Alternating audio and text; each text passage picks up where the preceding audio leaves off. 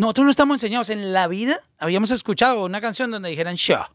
No. O sea, como Que que. la vaya a buscar, que la vaya. Exacto. Bad Bunny en el remix dice que la vaya a buscar. Cuando me mandan las voces, yo me acuerdo dije, ya este hijo de puta dice que la vaya a buscar. Es tremendo. Y habíamos quedado en hacerlo, que no sé qué, después pasaron muchas cosas. El productor se hizo el boludo, eh, no habíamos firmado nada, nunca nos dijo de firmar nada y cuando todo empezó a explotar, estaba todo a nombre de él. Y nunca quiso, ¡Wow! y nunca quiso O arreglar sea, tú las no cosas. sabes esa parte del negocio y. y- Y yo tenía 17 años. Claro. Y los pibes veníamos a rapear en la calle, o sea, no... ¡Wow! No, o sea, eh. el tipo registró las canciones y las distribuyó por sí, su por ahí pensás que es un chabón grande, pero tenía dos años más que nosotros. Solamente que ella venía sacando música de antes y tenía su propia plataforma, entonces entendía cómo hacerlo. Check-in, check-in, Checking con Mauro. check-in, check-in, Checking con Mauro. check-in, check-in, Checking con Mauro. Check-in, check-in. Checking con Mauro. Está grabando, correcto. Hello, hello, esto es Che- Checking con Mauro y tengo a mi parcero So. Kea en la casa. Queda en la casa, Argentina en la casa. Argentina en la casa con su Valenciaga Ahí, azul. Chilling, recién de estreno. Yo te estaba mostrando que lo tengo en verde. En verde, En verde, en verde. Me, me gusta porque, no sé, e- es, es oversized, es grande, pero... sí, tampoco tanto, es como, es como Exacto, un no sé. equilibrio entre... Tiene, tiene, tiene un buen Sí. vibe. Y, y te sale mucho con el pelo. Te había dicho que ese Sí, azul... sí. Sí, fue el color que mejor me quedaba, la verdad. De, de- de- de este estilo de suéter. A mí me gusta mucho el negro, pero la verdad que vi este color así, este suéter en azul y, y me gustó. Bueno, el KEA comenzó este 2022 rompiendo, viene de ganarse premio lo nuestro, o sea, Remix del año. llegaste a, a los premios a romper. Mi primer premio, o sea, primera vez que piso una alfombra. No, no, no, no, no, no. O sea, esta es la primera vez que tú vas a, un, a una premiación musical, Sí, sí, sí, la primera vez. pisas tu primera alfombra y te ganas tu primer premio. Sí, ¡Wow! sí, sí, sí. Pero ibas con la, espe- con la expectativa. No, no, no, no. O sea, no, la ¿qué tenías que en la sí, cabeza, la verdad? obvio con mi equipo, con mis amigos boludeamos, porque tenía cuatro nominaciones. Bueno, esta seguro o esta no, pero la verdad que yo por dentro era como que, ok, o sea, no. Digo, para mí es como que está bueno ganar, obviamente. Es, la verdad que es una sensación hermosa que nunca había sentido hasta ahora en la música, porque nunca me gané un premio. Eh, pero las expectativas eran como más, como más ir a disfrutar, ¿viste? Y poder pasar ahí un, un buen momento. Es como que. Sí, es que Obviamente cuando dijeron ayer me llamó mi ex, que a Nati Prince fue como, ah, pero bueno, pero no me había hecho las expectativas antes, la verdad. sobre todo cuando uno sabe que está nominado también con, con gente durísima, ¿no? Sí, sí, sí, sí. es que lo, el premio lo nuestro no, no, no es, digamos, sencillo porque tú en la misma categoría a veces estás con leyendas de la música. Sí, sí, sí, 100%. Por eso incluso la categoría que gané, yo pensé que era la que menos tenía posibilidades de ganar. Y gané eso.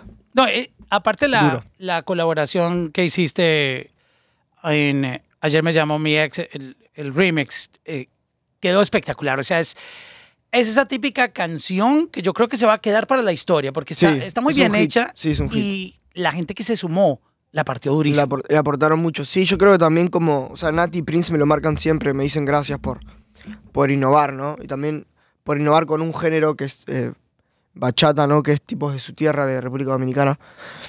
Y, y fusionarlo con el trap de Argentina. Entonces, tipo, al hacer eso, como que abrí una nueva puerta para que si querés innovar con bachata en algún otro género, lo puedas hacer. Incluso después de eso, no sé si antes había pasado, igual se había pasado con Don Omar, pero yo sé que después ayer me llevó mi ex, no sé, por ejemplo, no quiero decir que haya sido por eso, pero Aventura y Bad Bunny sacaron un reggaetón bachata que también está muy nuevo y es increíble, entonces es como que creo que estuvo bueno porque pudo agarrar un ritmo que por ahí no es que había quedado, pero como que ya estaba como establecido, pero le, di- le pude dar como una vuelta más fresca, entonces creo que a eso van Nati y Prince cuando me lo, me lo agradecen y la verdad que estoy muy contento, ¿no? De- Vamos a contar un poco tu historia para conocer cómo tú llegas a a, la serie de queda. ¿no? a, a este negocio de la música. Agüita Ah, ahí por ahí, un poquito de agua. Y cafecito también.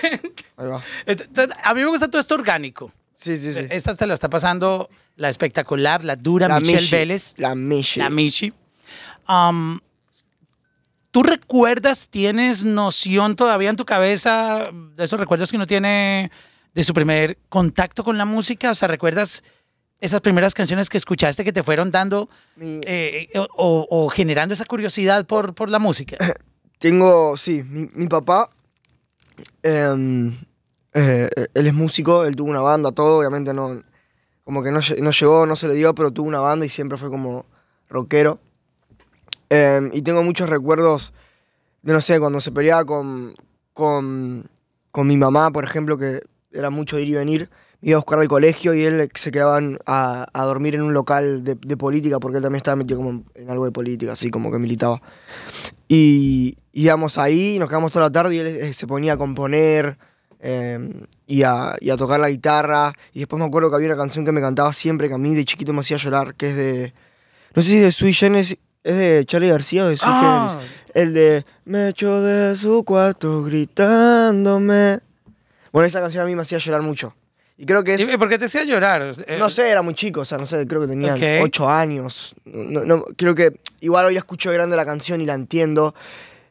Y es increíble la letra y soy más grande, viste que cuando viste cuando más creces escuchás canciones Es y- de Sui Generis. Sí. Confesiones de invierno. Confesiones Va- de Vamos a ver, invierno. no, no vas a llorar.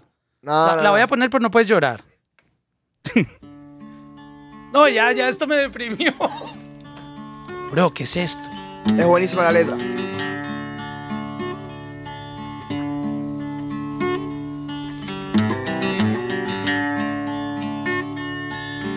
No, pero el intro ya, ya, ya pone. Me echo de su cuarto gritando. Yo creo que- Yo creo que como mis papás a, a- a veces se- es como que era como, como que se amaban mucho o se peleaban. Y creo que Es, es- me esos echó de amores. su cuarto gritándome y como que todas esas cosas como que por ahí me como yo lo veía y era chico, por ahí como que eso medio como que me jugaba. Eso es lo que le dicen hoy en día una relación tóxica. Sí. sabes que ya le Sí, sí, cambiaron obvio. los nombres. Claro, me Pero echó bueno, de su cuarto gritándome, no tienes profesión, tuve que enfrentarme a mi condición. No, es que es... En invierno no hay sol. Sí, em, la verdad que es una canción sasa y como que esos recuerdos se me vinieron a la mente ahora cuando, cuando me dijiste. Pero la verdad que también hay un montón, no sé. Con, con mi tío y mi primo una vez nos fuimos a Mendoza en un Falcon. Yo creo que tenía 11 años o 12, no me acuerdo. Em, escuchando reggae todo el tiempo. Entonces es como que tuve como... tuve varios eh, géneros musicales que, que encima me hacían sentir bien y los escuchaba que, que, que me gustaban. Entonces tuve muchos recuerdos, la verdad. Wow, qué, qué bonita esa historia. Y esa sensibilidad cuando me contaste la canción de Sui Generis, Sí. Confesiones de invierno, me da a entender muchísimo esa parte artística porque a, a esa corta edad tener esa sensibilidad quiere decir que tenías un talento artístico. Fíjate que los artistas tienen Sí, sí. la- una sensibilidad diferente a, a la yo, gente yo en mi casa me encerraba en el baño a la madrugada, le sacaba el celular a mi mamá y la computadora a mi hermano y me ponía a escribir eh, ca- canciones, por ejemplo. Sí, como que, pero como que, no sé, como que mis, mis viejos como que nunca lo vieron, por así decirlo. Entonces como que me, me hice solo, ¿entendés? Pues por ahí si vos tenés, vos por ahí eh, ves a, no sé, yo por ejemplo tengo un hijo y el, pibe está todo el tiempo como eh, encerrándose haciendo música, escribiendo, pero ahí, viste, che, ¿qué onda esto? Y por ahí como que, no en todos los casos, por ahí es más difícil, pero como que em, lo puedes eh, ayudar a, ¿entendés? Yo como que era más reservado, entonces como que nunca dejé como que me vieran, pero después como cuando empecé a crecer, empecé a, a co- a conec- a conectarme con gente, a estar con, con los amigos que estoy ahora, que son mis hermanos, con los que arranqué.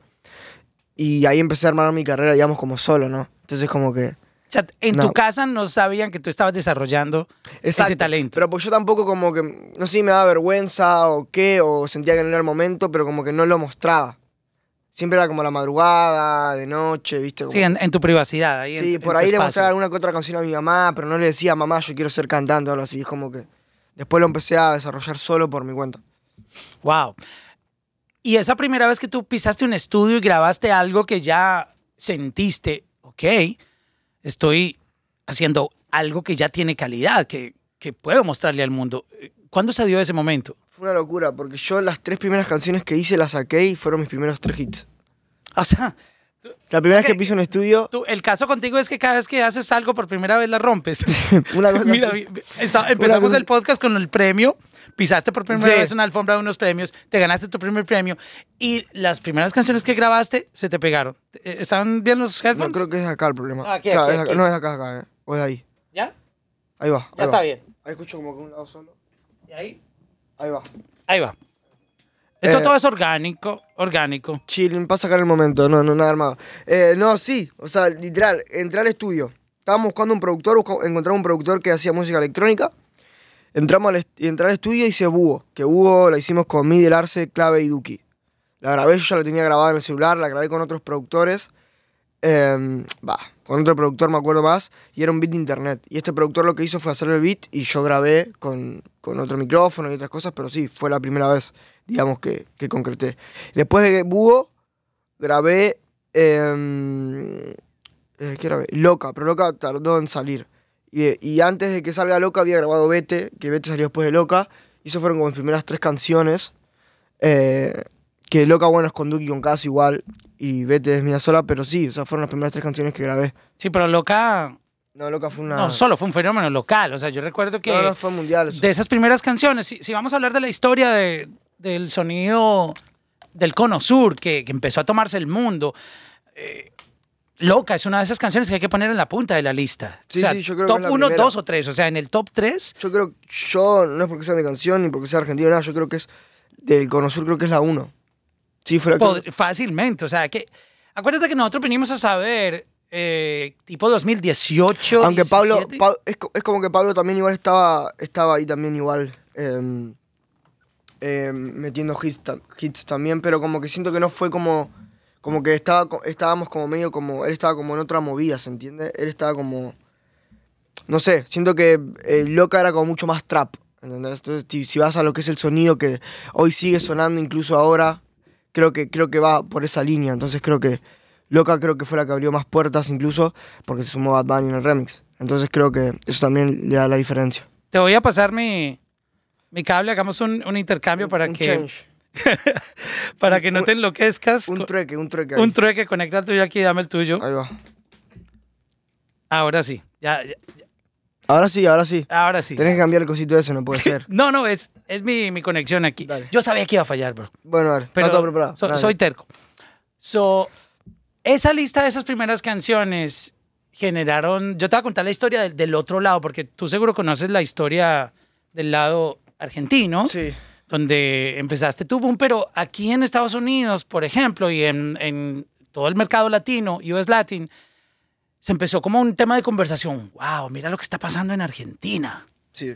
Porque hubo un tiempo glorioso en la música argentina con Soda Stereo, con los fabulosos Cadillacs. Bueno, nombra cualquier cantidad de, 100%. de proyectos. Y, y Argentina era una potencia, ha sido una potencia.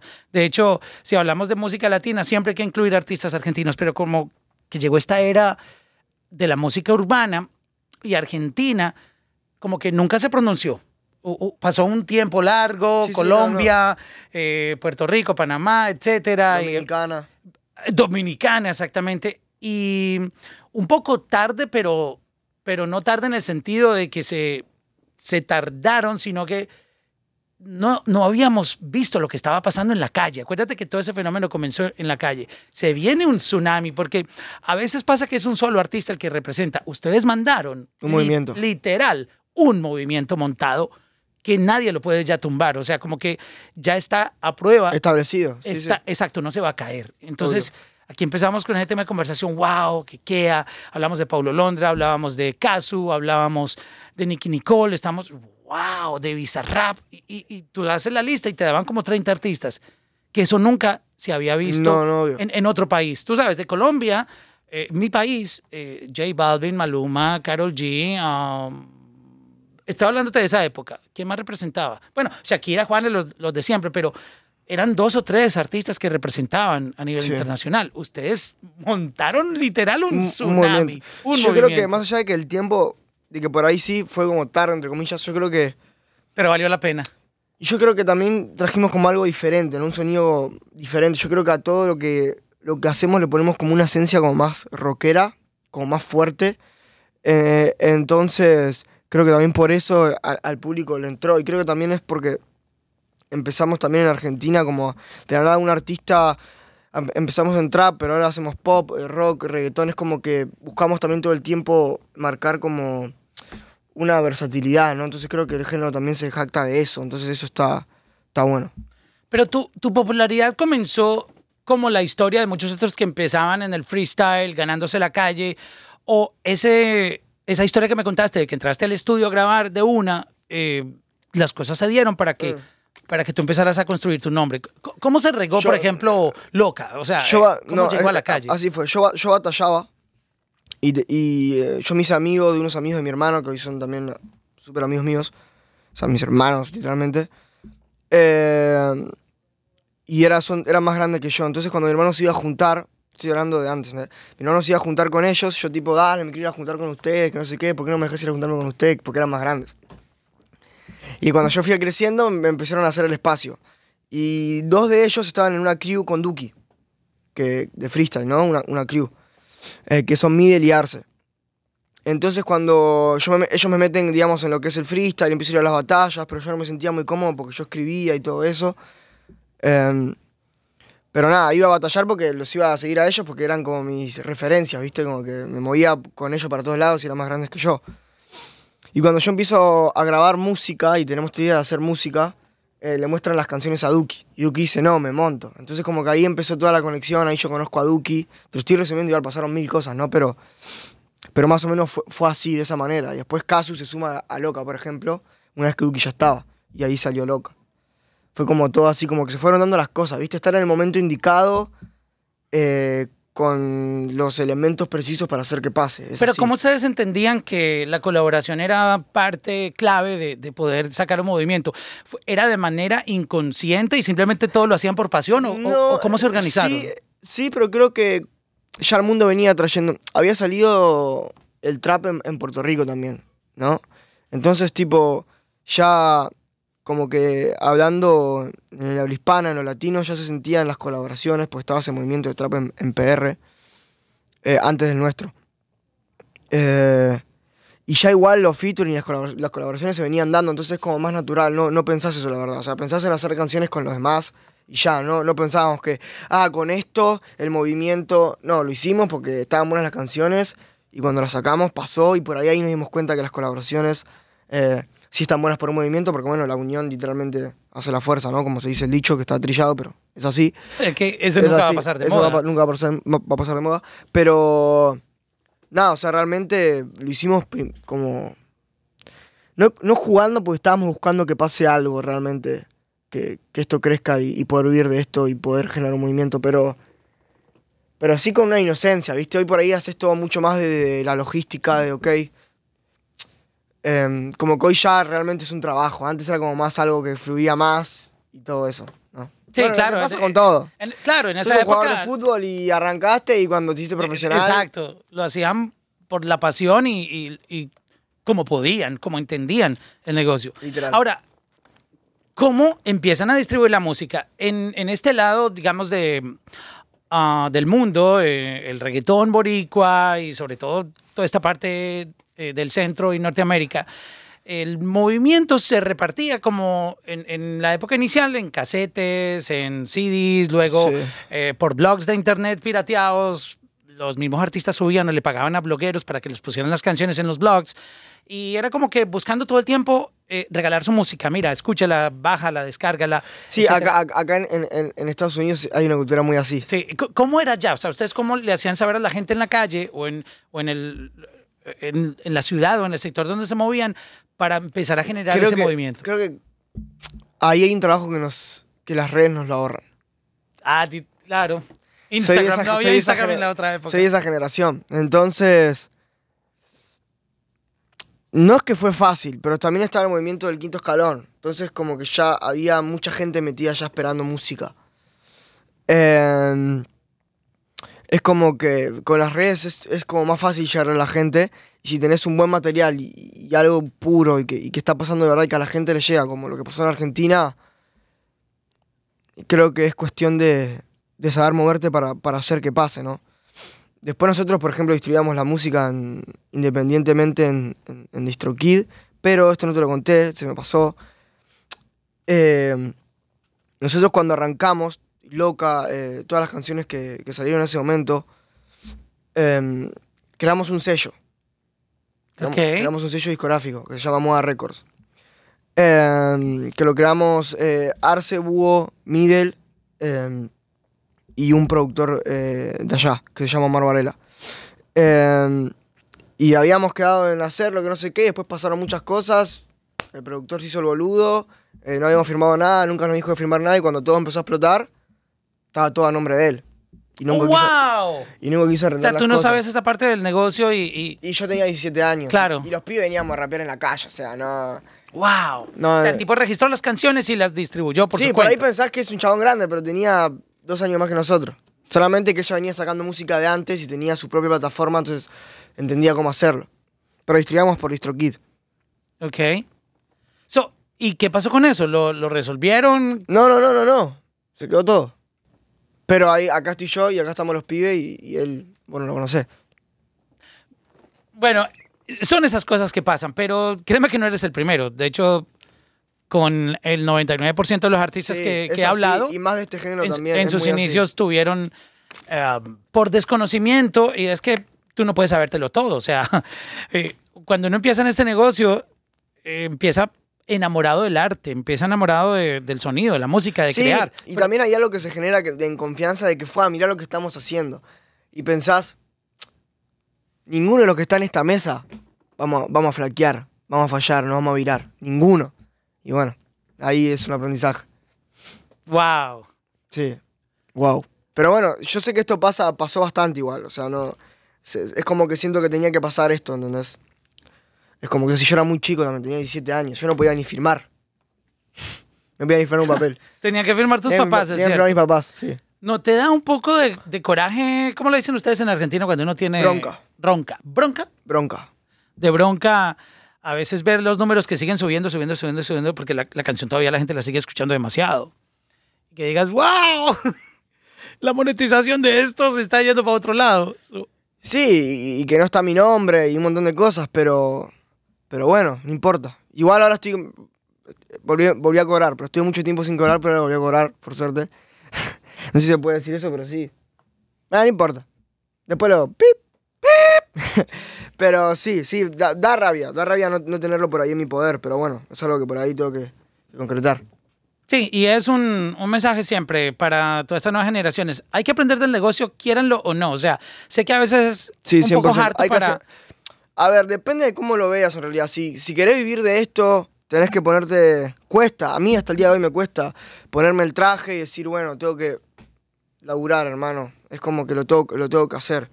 Porque también tengo esa, eso de pibe rebelde que nunca quiso trabajar y que, y que siempre fue en contra del sistema y siempre se quiso buscar su, su forma y de la nada, haz lo que hagas, siempre vas a estar adentro. Siempre vas a tener que, que esforzarte, ¿no? Entonces, una vez que entendés eso, tenés que empezar a tomarte, a disfrutar el esfuerzo y a entender por qué lo haces. Entonces, una vez que te haces responsable de eso, las cosas te empiezan a importar mucho más. Es muy difícil igual, o sea, eh, la fuerza de voluntad creo que es una de las cosas más difíciles del humano porque también la mente a veces te, te, te limita mucho en muchos casos, como que te dice o no podés, o estoy- estás cansado, o mira lo que pasó acá, te puede volver a pasar. Entonces como que luchar contra eso creo que es el- la gloria más fuerte que podría tener el humano, ¿no? Poder realmente tener una fuerza de voluntad invencible. Tú dices que estás en contra del sistema, pero al mismo tiempo lo hackeas demasiado bien. Y te lo Sí, digo en el sentido es como porque... un hacker, pero al fin y al cabo igual le sirvo No, al pero, sistema. Es como... pero mira, lo que pasa es que nos crían con una, tú sabes, una programación para vivir de cierta manera, como por ejemplo, mira, tienes que ir al colegio, a la universidad, Obvio. luego tienes que casarte o comprar una casa o tener un carro, o sea, como que hay un- una regla establecida y muchas veces vemos personas que siguieron todos esos patrones, ese reglamento y, y no, y no y no triunfaron. O sea, aparte no son felices y aparte no consiguieron el dinero que pensaban o no les da para vivir. O sea, eh, no es que esté promoviendo que no haya que estudiar. O sea, cada quien puede hacer lo que quiera, pero en tu caso, tú, por, no me lo has contado, pero lo puedo deducir, decidiste no estudiar y dedicarte a la música, que lo tomas muy en serio, tan en serio que hoy en día ya estás viviendo tu sueño y, Sí. y, y creo que estás viviendo muy bien de ello y, y ape- apenas es el comienzo. O sea, Sí, yo creo que igual, más allá de vivir bien, yo creo que lo- lo que te dije recién de ser felices es como que. Y lo entiendo más de grande también, porque yo cuando arranqué, creo que en, mi cabeza tenía como algo. Buscaba algo para hacer, pero a la vez quería hacer plata. Cuando arranqué, ¿no? Cuando arranqué, era como, ok, sé que con esto puedo vivir de esto, pero era como. lo- lo disfrutaba como mucho más por ahí por, por las caras que tengo ahora, ¿no? Entonces es como que es diferente. No digo que ahora no lo disfrute. Pero creo que lo esencial es buscar algo que te haga feliz. O sea, más allá de lo de la plata, porque una vez que, te- que tenés platas, no sé, tenés un millón o diez millones, lo que, fue, lo que fuese, em, es como lo mismo. O sea, em, hay cosas que la plata no, no las compra. Entonces, creo que lo fundamental es buscar algo para ser feliz y para poder tener un equilibrio eh, en la vida. Si lo puedo decir hoy con, con, con estos pocos cinco años de carrera y con un montón de cosas que pasé, que creo que hoy yo, por ejemplo, lo que más busco, más allá de que también, o sea, quiero que esto me genere lo mío y, y seguir manteniéndome estable para tener una familia y todo.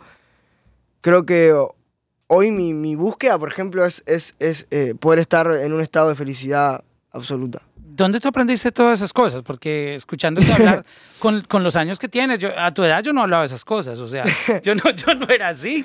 Ah, eh, ¿de, de dónde crees que pueda venir eso? Tal vez No. la- lo que has tenido que vivir o... Sí, sí, eh, rea- realmente eh, el año pasado tuve un año me- medio heavy personal y, y- y siempre igual fui de creer en, en- en energías y en, y en algo más y cosas así, pero como me pasaron cosas que hoy me, me llevaron como a, a tener esa necesidad que por ahí antes no la veía tanto, viste, como de, de realmente estar feliz, de realmente vivir sin preocupaciones, de realmente que si pasa algo malo, que no me estrese, solo está pasando algo, una situación, o sea, es algo para resolver, no es un problema, es algo que se dio. Estás aprendiendo a vivir el ahora.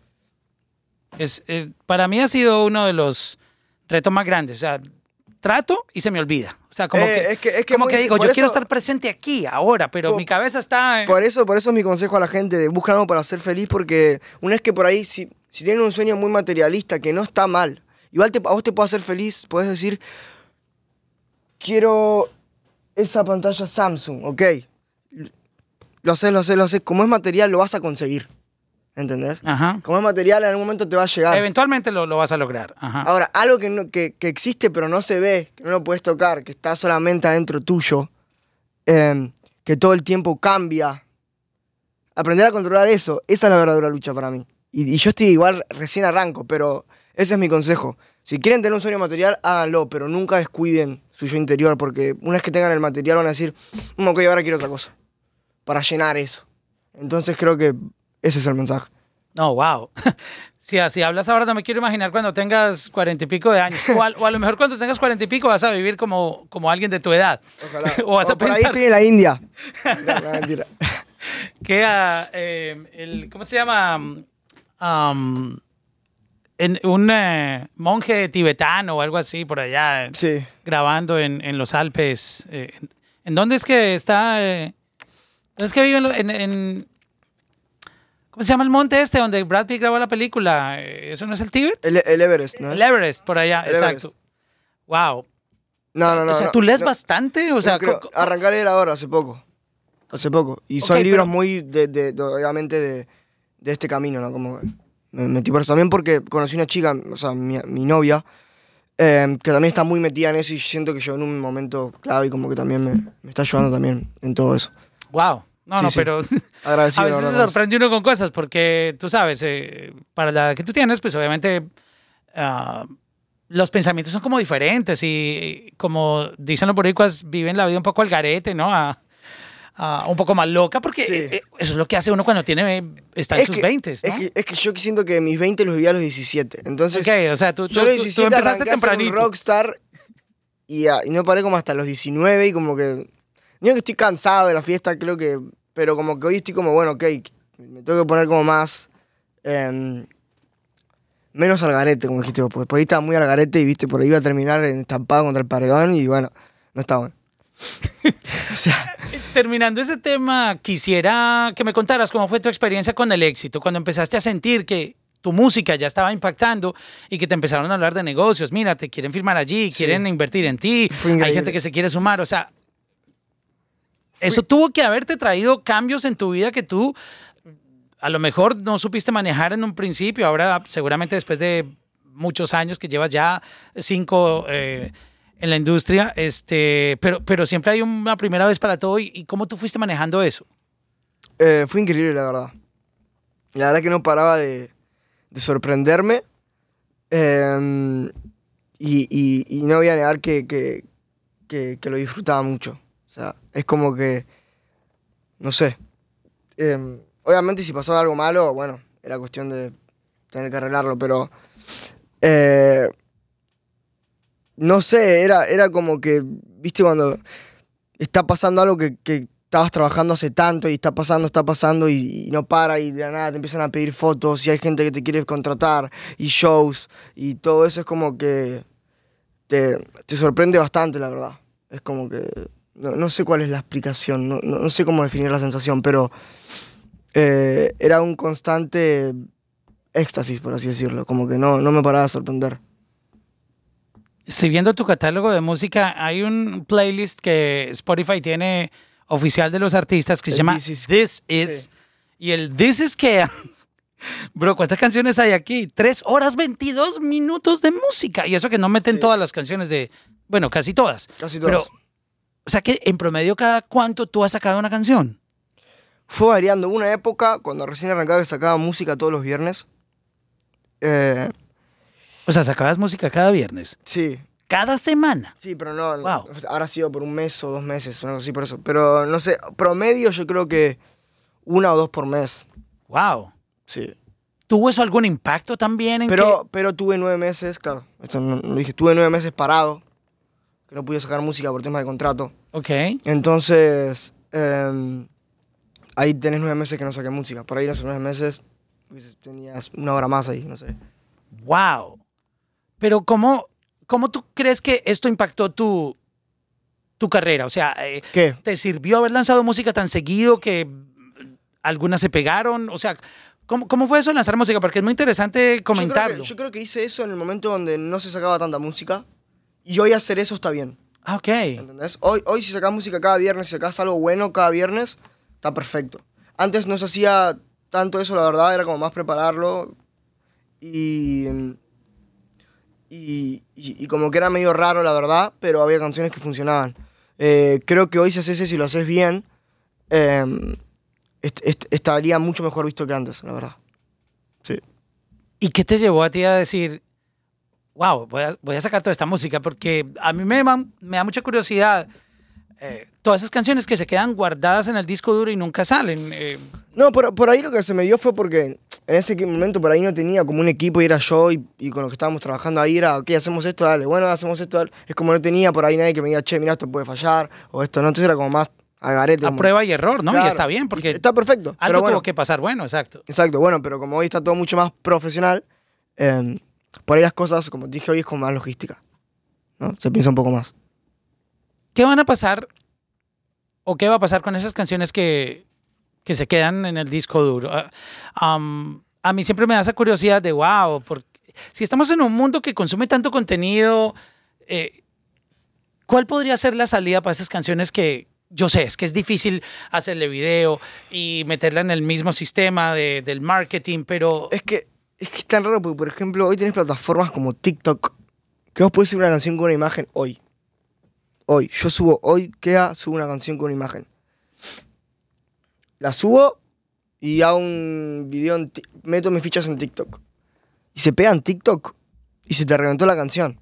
Entonces como que hoy hay otras herramientas eh, más útiles y por ahí como que le que poner un poco más de cabeza, pero a veces son más útiles que, que las de antes.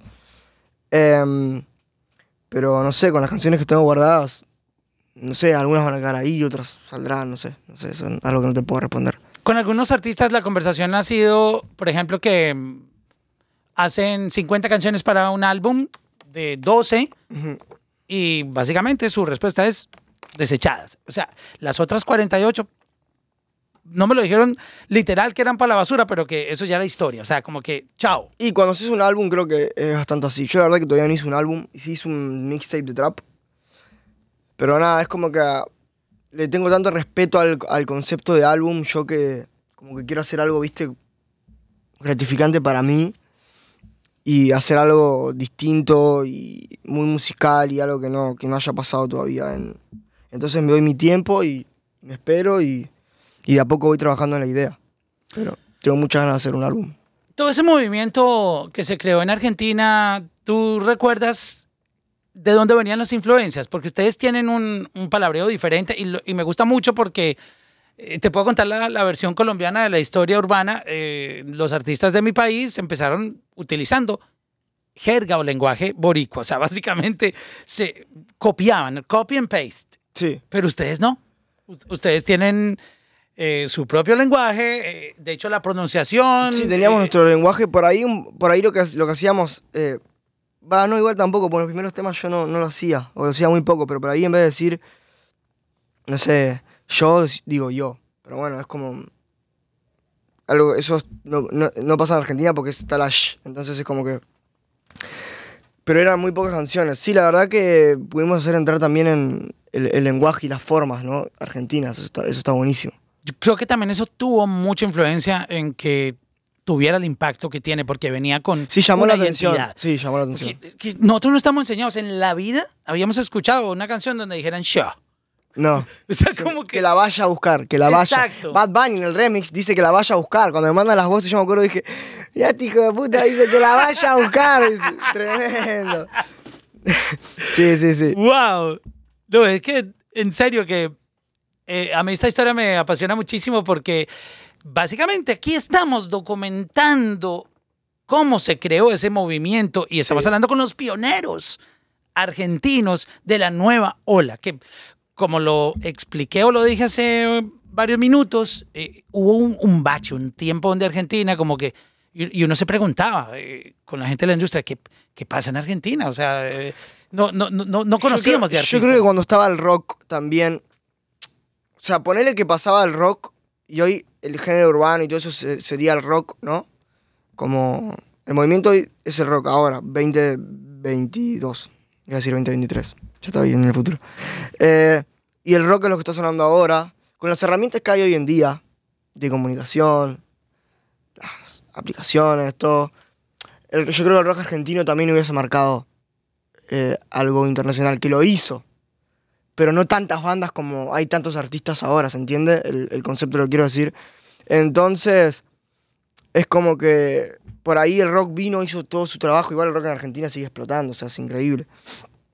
Em, pero para, yo creo que también fue mucha cuestión de, del movimiento, pero también el contexto de lo que había en el movimiento y las herramientas. Lo que hablábamos hoy de Instagram y subís un tema y te puede de la nada sonar en Japón, porque está ahí, tiempo real.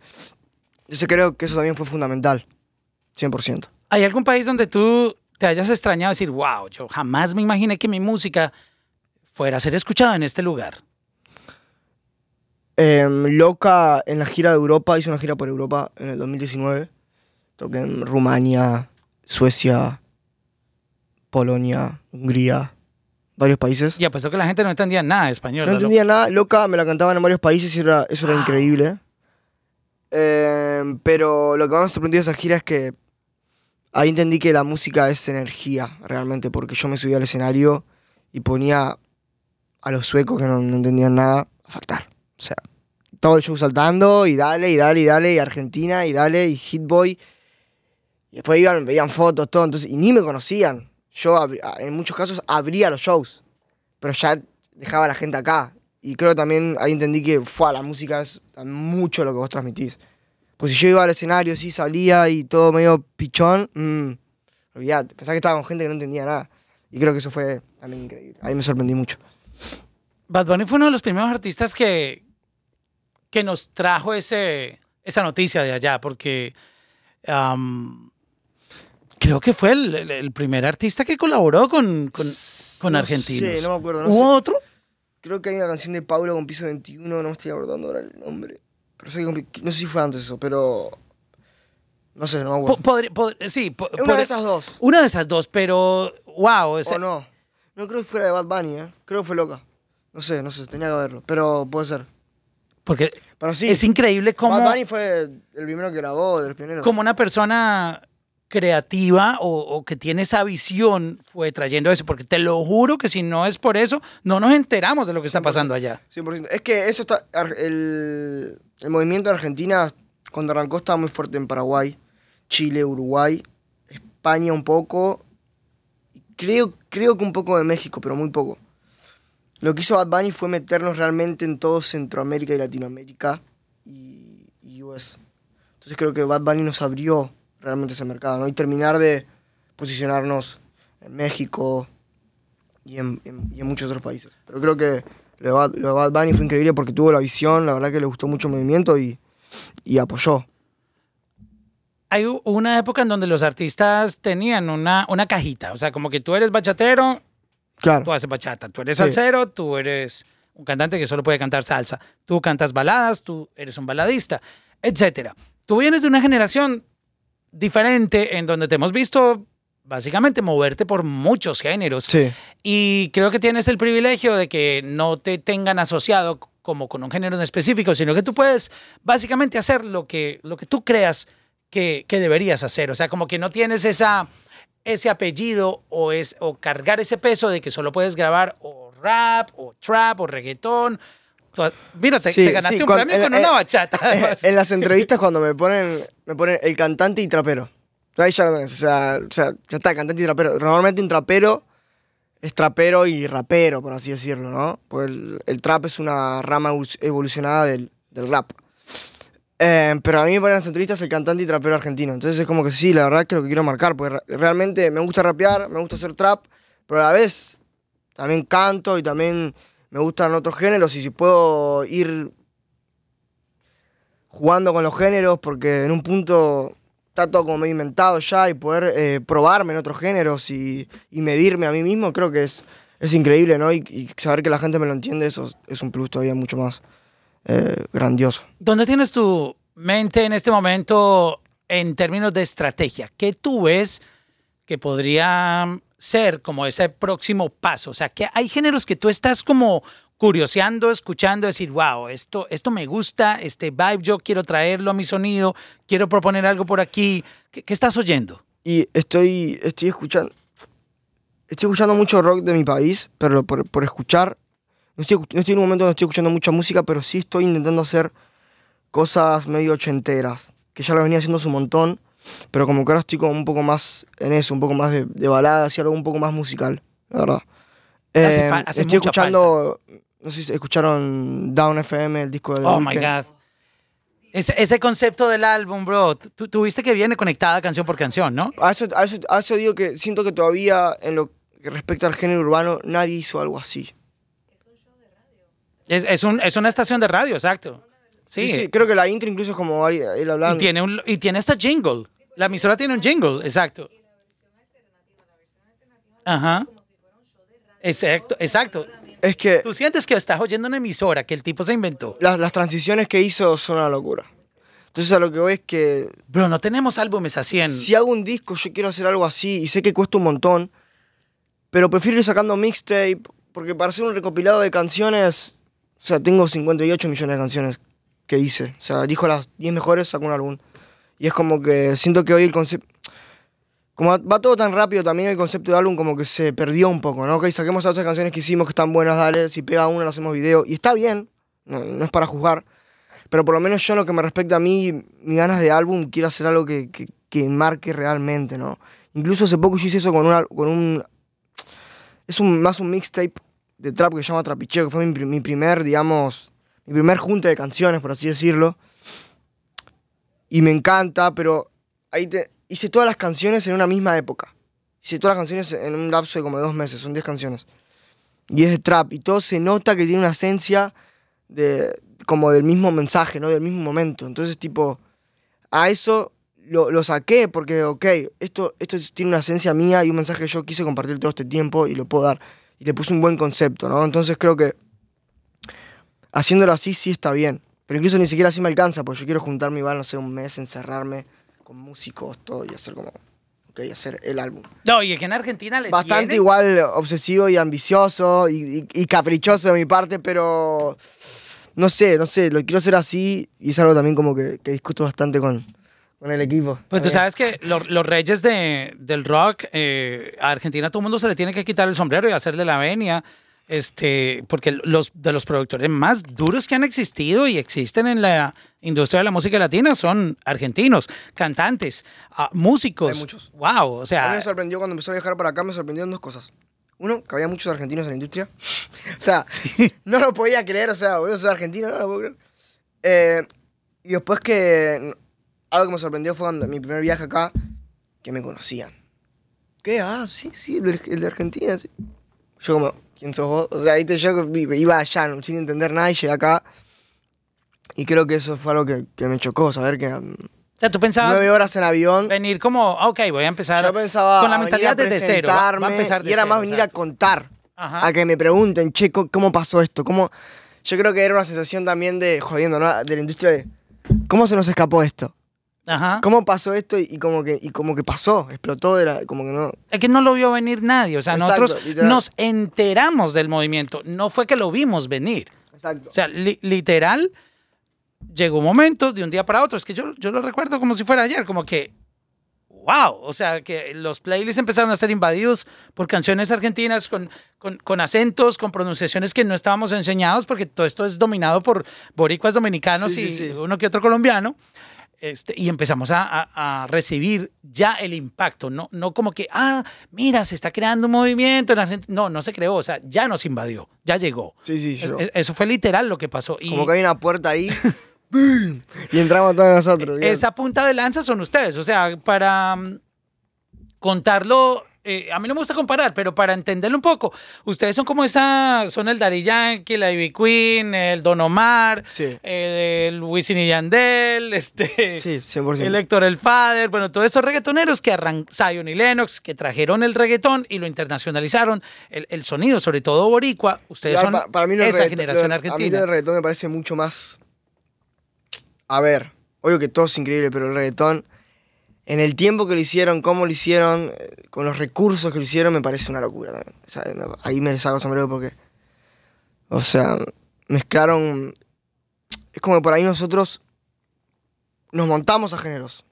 Ellos crearon Literal. un género musical. El reggaetón es una fusión de música electrónica, salsa y rap. Si no me equivoco, ¿no? Sería como... Lo que quieras, dancehall, dancehall, eh, reggae, cumbia. Pero, pero con sonidos como electrónica. Exacto, ajá. Africanos. Y mezclaron todo eso y se pusieron a rapear, pero a rapear, además de rapear, rapear, a meter melodías pegadizas. Pop. Ahí entraría como el pop, por así decirlo. Ajá. y reggaetón. ¿Sabes lo que a mí me gustaría, me encantaría meterme en el estudio y decir, hoy hice un género que se llama, le voy a poner, no sé, cha, Eso- cha, cha, eso qué no sé yo. sucede. Eso no sucede todo el tiempo. Lo- Sería a mí me han tocado dos impactos. Uno, el, cuando el reggaetón salió, que ni siquiera, yo no tenía ni idea que se llamaba reggaetón. Cuando empezábamos a sonar a Ivy Queen, a Yo quiero bailar, yo quiero gozar, eh, sonábamos felina, de cuerpo tan provocante. No, eso no lo conozco. Bro, es que, viste, aquí, aquí ya hay un... Yo te estoy contando historia. generacional, claro. Fe- Felina de, de Héctor y Tito, tienes que escucharlo. Eso es historia. Eso es como estar hablando de, de, de la gasolina. Claro. Tú sabes la gasolina, pero antes de la gasolina hubo otro- otros palos. Claro. Y me tocó eso. O sea, como que ver venir un género. Hace poco vi una entrevista que le preguntan a Daddy Yankee. ¿Y vos qué sentiste cuando escuchaste reggaetón? A, Daddy Yankee, como, como Ah, si a mí me preguntan, ¿vos qué sentiste cuando escuchaste reggaetón? Yo lo inventé. Y Daddy dice, no, no, no, perdón, pero nosotros lo inventamos. No, fue, fue increíble. ¿Cómo le preguntas al inventor? O sea...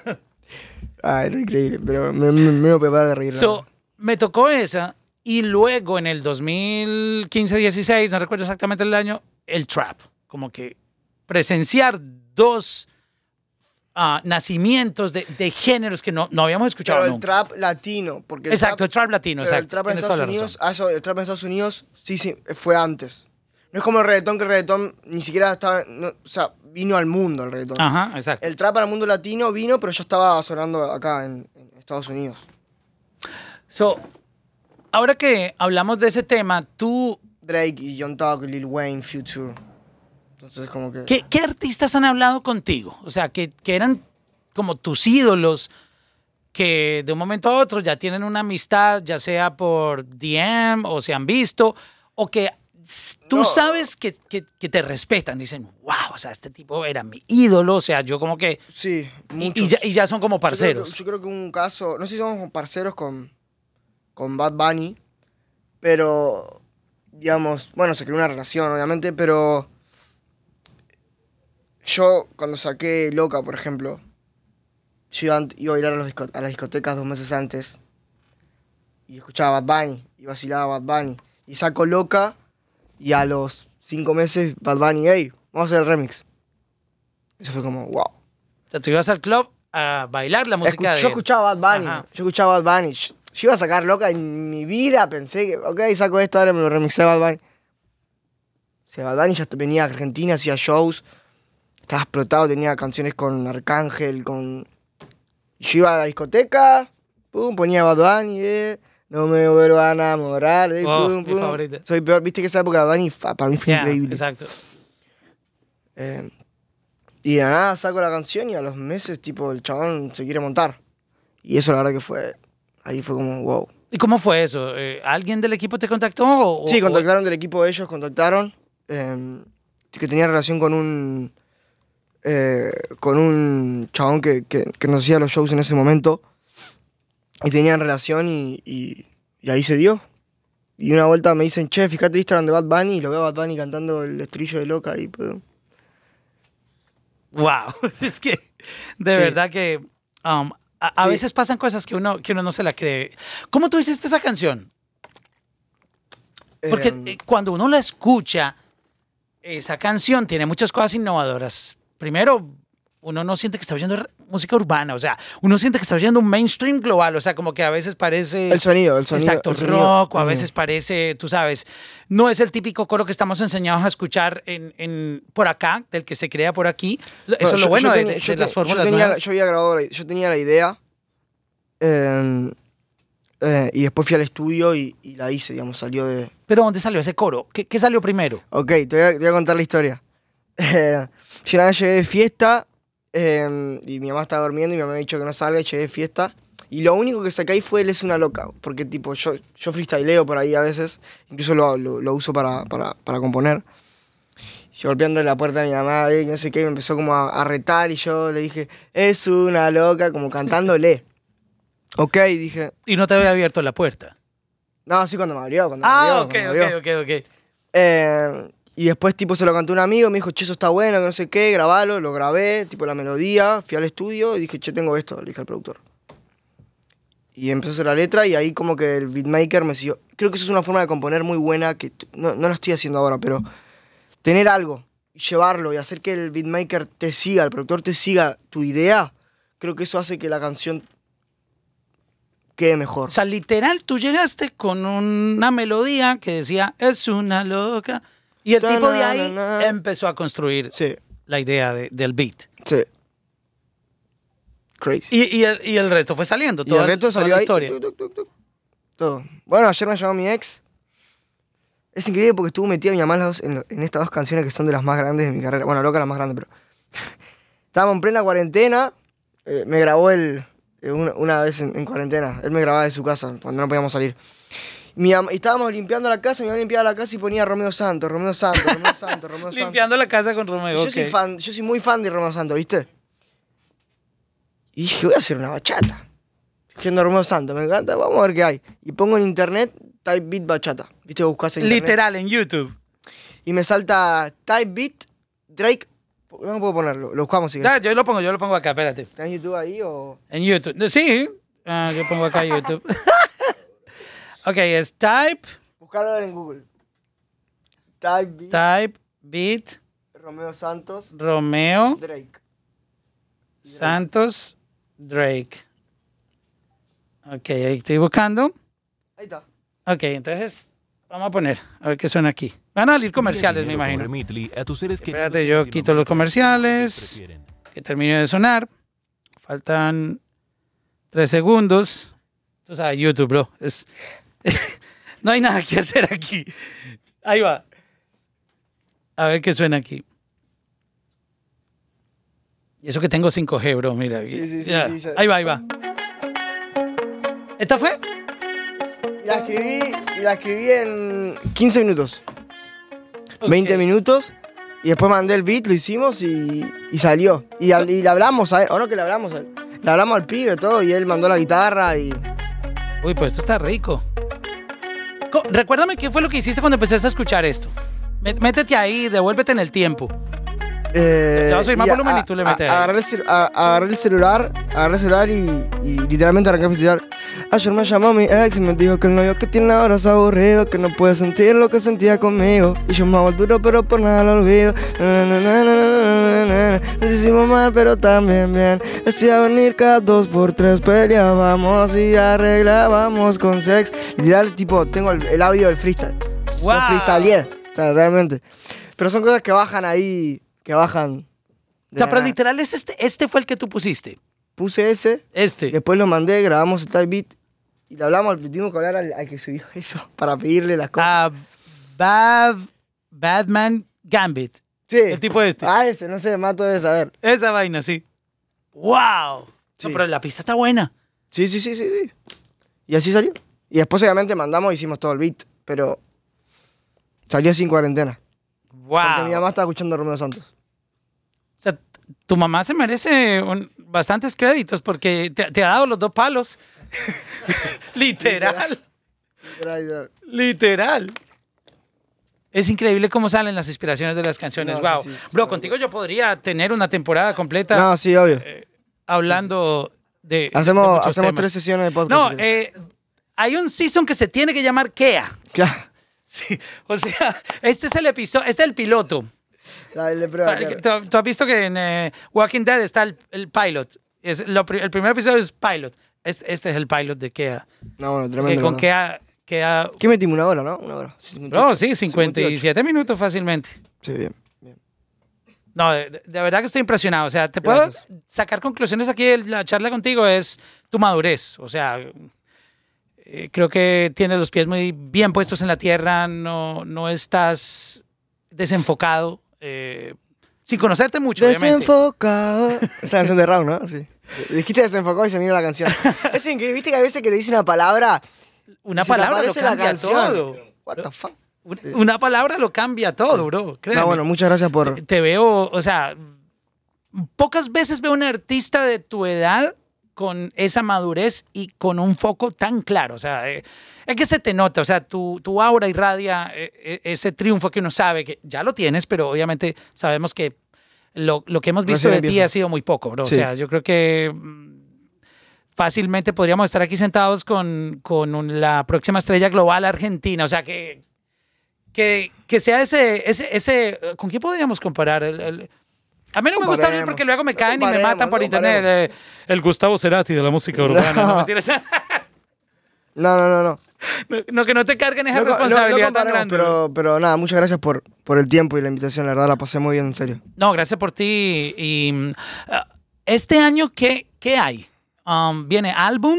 ¿Viene...? um, Sí, eh, vienen, qué hay? Vienen singles. La verdad que estuve parado musicalmente hablando. Estuve con un lapso de tiempo donde no, donde no hice música por, por decisión propia y cosas personales. Eh, como, obviamente. como un detox. Sí, sí, sí, sí, necesario. Eh, obviamente hay canciones, obviamente, eso, eso hay de sobra. Y ahora tengo singles, pero mi mente realmente está, en, está en, en- en- en hacer un disco. Pero bueno, tengo que seguir sacando música, ¿no? Obviamente. Gracias por estar aquí, parcero. Gracias por el tiempo, hermano. Dale. Parce.